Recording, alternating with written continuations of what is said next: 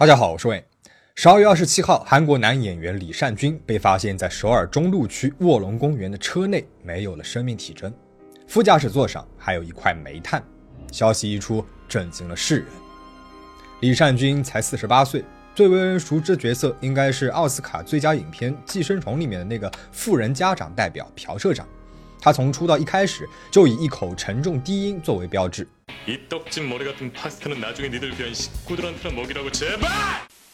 他，前后是出演了《白色巨塔》、《Pasta》、我大叔等知名作品，合作了无数知名大导。出众的演技和正直绅士的形象也是吸引了一大堆的影迷，是不可否认的韩国顶流演员。但就是这样的他，先是被爆出吸毒嫌疑，之后呢，又以这样的方式凄然结束一生。到底是发生了什么事情？他的死亡背后又有多少的疑点呢？二零二三年十月十九日，一则标题为“顶级明星 L 某因涉嫌毒品正在接受调查”的独家新闻爆出，在韩国社会引起了不小的轰动。警方表示，这次呢是在追踪仁川港口流入毒品的流通途径时，顺藤摸瓜的获取到了江南一家娱乐会所有交易和吸食毒品的情报。调查之后，警方也很快就找到了该会所的女市长金某的吸毒证据，并且从她的嘴里套出来了更多人的情报。其中呢，就包括了演员 L 某、艺人志愿生、财阀三代等等。其中 L 某更是和该女市长联系密切，光是来往电话就有十几通。那综合报道当中提及到的著名演员、四十多岁男性、独特的低音等关键词来看，大家纷纷猜测，这位顶级明星 L 某就是演员李善均。接着呢，还有报道称，这一家位于江南的娱乐会所 Tempro 是只有上流人士才能够进门的会员制会所，并不会随便的接待客人。平时呢，都是著名的艺人、运动员，还有财界的高层人士前来光顾。这家娱乐会所不止非常隐秘，还非常的奢华。一席酒桌的价格呢，就从八百万韩元到一千万韩元不等。会所的服务员、陪酒小姐很多都是想要当模特、歌手的艺人志愿生出身，颜值颇高。根据报道称。李善均呢是今年年初开始出入这家娱乐会所，是这里的上位百分之一 VIP。认识了二十多岁的女市长金南希之后，迅速发展成为了婚外关系，而且还多次的进入他家中吸食大麻等。啊，消息一传开，众人惊讶万分啊！李善均平时形象非常正直模范，和妻子全慧珍呢也一直是恩爱的形象。当年他还是个无名演员，在一部电影当中看到了全慧珍的演技，对他是一见钟情，跑到了全慧珍所属剧团的聚餐宴上大胆示爱。恋爱七年之后，两个人于二零零九年五月结婚。结婚之后，两个人前后是生下了两个儿子。全慧珍也暂停了演员的事业，直到孩子们上了学，才渐渐的在影视剧当中出演一些小配角。精湛的演技呢，也很快就受到了观众的认可啊，迎来了事业的全盛期。对于全慧珍来说，李善均一直是一位好丈夫、好父亲，现在却突然曝光出来丈夫出轨和吸毒丑闻，全慧珍一时之间根本无法接受，几乎是晕了过去，害怕孩子们因为媒体和网络的报道而受到伤害。啊，大儿子已经在美国读中学了，他又把正在读小学的小儿子也送了出去。说回到李善均这边，在报道爆出的第二天，李善均的经纪公司承认了新闻当中的 L 某。就是李善均本人，但声明李善均和一起被警方列为调查对象的财阀三世艺人志愿生根本就不认识，更加没有涉嫌吸毒，反而李善均才是被害人，被这位女市长金南希敲诈勒索了三亿五千万韩元的封口费后还支付了，他们将立案起诉他。结下婚外关系并供出李善均吸毒一事的女人敲诈了李善均，那这李善均究竟有没有吸毒呢？如果没有的话。为何会被他敲诈呢？两个人之间究竟发生了什么？对此，金南希主张，我也是被一个知道我和李善均关系的人威胁了，才会索取金额来填补封口费。目前还不知道威胁的人是谁。李善均方呢，没有再过多的透露，只称会诚实的接受警方的调查，留下了重重疑惑。在此后的一个月中，警方多次传唤李善均进行调查，并且进行了尿液及毛发检查等。金南希在被警方抓获的时候，警方在他熟人的写字楼里呢，还发现了疑似大麻以及制造大麻使用的植物栽培机。警方怀疑金南希呢是亲自栽培了这些大麻。十一月三号，警方采集了李善均的一百根头发，委托国立科学调查研究院进行了精密检验。被委托鉴定的头发长度为八到十厘米左右，以两到三厘米为单位剪断了之后进行区间鉴定，但是所有区间呢都呈现出来了阴性反应。考虑到长出一厘米头发大概需要一个月的时间，也就是说李善均在八到十个月的时间里吸毒的概率比较小。但需要注意的是啊，不是说毛发呈现出来阴性反应就能够说明从未吸过毒。那出现这样的反应，也有可能是吸毒的分量过小，或者可能是间隔时间太长了才没有检测出来。啊，金南希在这次逮捕之前啊，就有过六次的前科了。在搜索过程当中呢，也发现了家中有大量的违禁精神药品。警方认为李善均和金南希关系密切，被他敲诈后呢，还给出了封口费，这样的行为让人实在是很难相信他的清白。十一月五号，李善均第二次出席了警方调查时，表示自己呢是被金南希给骗了，曾经用鼻子吸食过他给的粉末，但当时呢还以为那只是安眠药而已。但是按常识来说，谁会用鼻子来吸食安眠药呢？网友们纷纷认为李善均的这一解释是太过勉强，实属狡辩。但是李善均称是金南希建议这样吸入的，说效果会更好，自己呢才会效仿的。而金南希则主张。当时李善均吸食的粉末啊，是精神药品氯胺酮，也就是俗称的 K 粉。此后，警方又几次的采取了李善均的腋毛等进行检测，检测结果啊均显示为阴性。但警方呢，并没有因此就消除了他的嫌疑，反而是要求再次公开出席警方调查。十二月二十三号，李善均接受了警方的第三次调查，这次调查时间长度十九个小时。结束调查，李善均走出了大楼，面色疲惫，没有对自己的吸毒嫌疑做过多的解释。그리고지금이순간너무힘든고통을감내하고있는가족들에게미안한마음입니다다시한번모든분들에게진심으로사과드립니다성실하게 조사에 임하겠습니다 예 조사에서 성실하게 진실되게 부탁하겠습니다.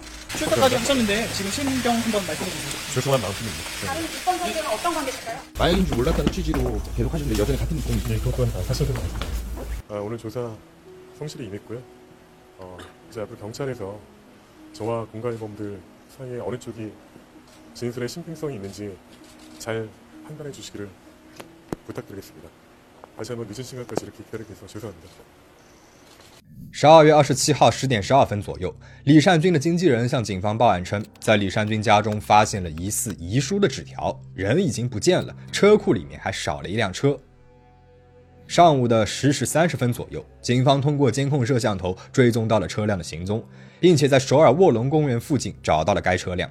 车辆的副驾驶上发现了一块煤炭，而李善均已经昏迷倒地，没有了生命体征。 救护车到现场之后，判定了李善军已经死亡，尸体当即被送往了殡仪馆。这一消息传开之后，众人是震惊不已。李善军一直坚称自己没有吸毒，而且几次测试呢都呈现出来了阴性。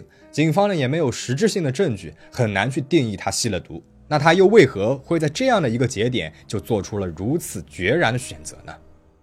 网友们猜测啊，这件事情之后形象的崩塌，影响到了拍摄完毕和拍摄中的影视作品的上映。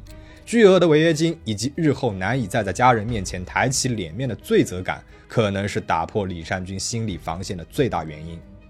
演艺圈的相关人士表示，李善均被立案之后，广告界是迅速和他断绝了关系。之前他由于形象正直良好，代言了很多款保健药品、保险等产品，还和妻子一起出演了教育类广告。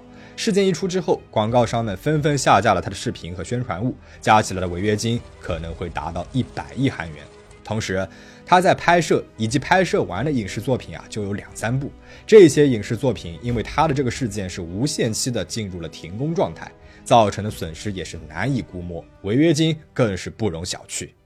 啊，网友们呢还认为，在调查过程当中，警方和舆论的态度也无法逃脱逼死李善均的责任啊。警方在还没有确保证据之前，只因金南希的证言，就将这一消息透露给了媒体，并且在李善均多次要求从地下室出入，以不公开的方式出席调查时，拒绝了他的请求，让他三次出席都站在了镜头面前。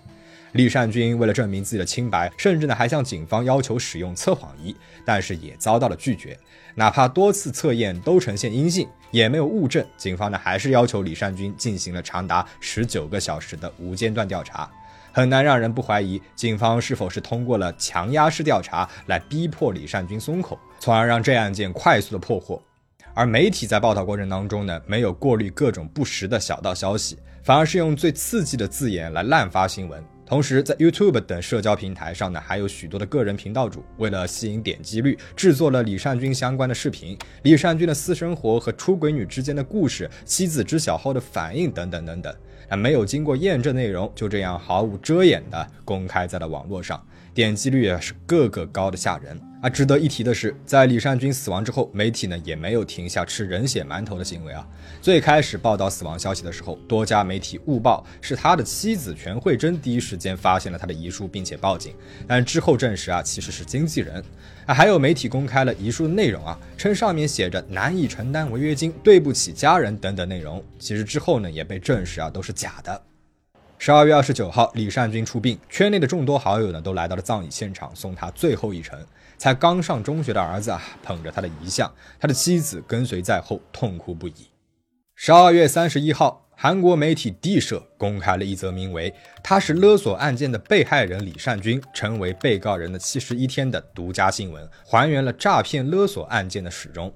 根据地社报道，一开始呢是和金南熙一起在娱乐会所工作的一名女性，她的男朋友申某在知晓了她和金南熙吸毒之后，就威胁金南熙说要报警。